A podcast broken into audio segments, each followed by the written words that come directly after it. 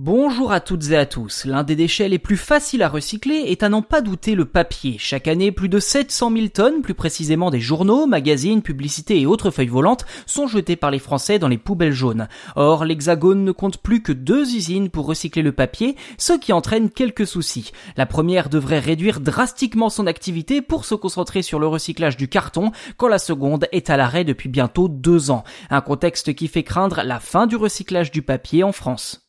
La première usine, qui est toujours en activité, c'est la papeterie de Golbet, dans les Vosges. Ici, pas moins de 450 000 tonnes de papier y sont recyclées chaque année, soit plus de la moitié des quantités jetées par les Français. Le reste est tout simplement envoyé dans d'autres usines de recyclage en Allemagne et en Espagne. Alors, petit point technique pour vous expliquer comment fonctionne le recyclage du papier. Eh bien, il est tout d'abord broyé, puis brassé dans une grande cuve remplie d'eau. Ça permet de séparer les fibres de cellulose des autres matériaux. La bouillie formée est ensuite débarrassée de ses impuretés à savoir le plastique, le vernis, la colle, les agrafes, l'aluminium, bref, tout ça dans une sorte de tamis. La pâte est ensuite lavée pour retirer l'encre, puis étalée et séchée avant d'être mise en bobine. Et c'est seulement après cette étape que l'on peut refaire du papier, donc du papier recyclé. Sauf que depuis quelques années, le marché du papier recyclé s'effondre. Les Français lisent en effet de moins en moins, notamment la presse, ce qui fait diminuer les quantités à recycler et donc l'activité de l'entreprise qui a décidé de se tourner vers un autre marché, celui du carton. Un secteur effectivement plus porteur, notamment avec l'explosion des livraisons à domicile lors de la pandémie l'an dernier.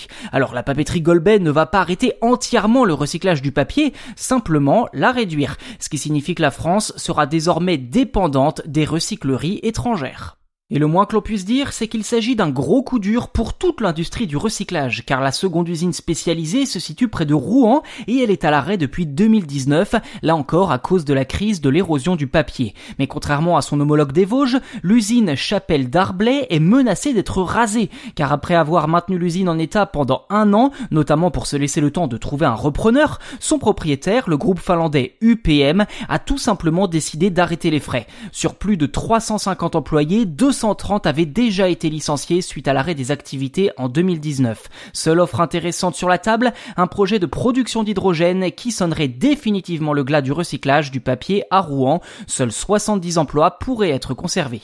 À l'heure où l'économie circulaire est un concept chéri par de nombreuses personnes, les industriels déplorent un véritable gâchis, car cette usine était en plus très performante au niveau écologique avec un taux de recyclage de pratiquement 100% des déchets reçus.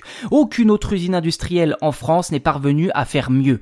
La balle est désormais dans le camp du gouvernement, dernière entité capable d'inverser la situation. Si le président de la République Emmanuel Macron a promis de soutenir le site, il n'a pas pour autant prévu de pérenniser l'activité du recyclage du papier France.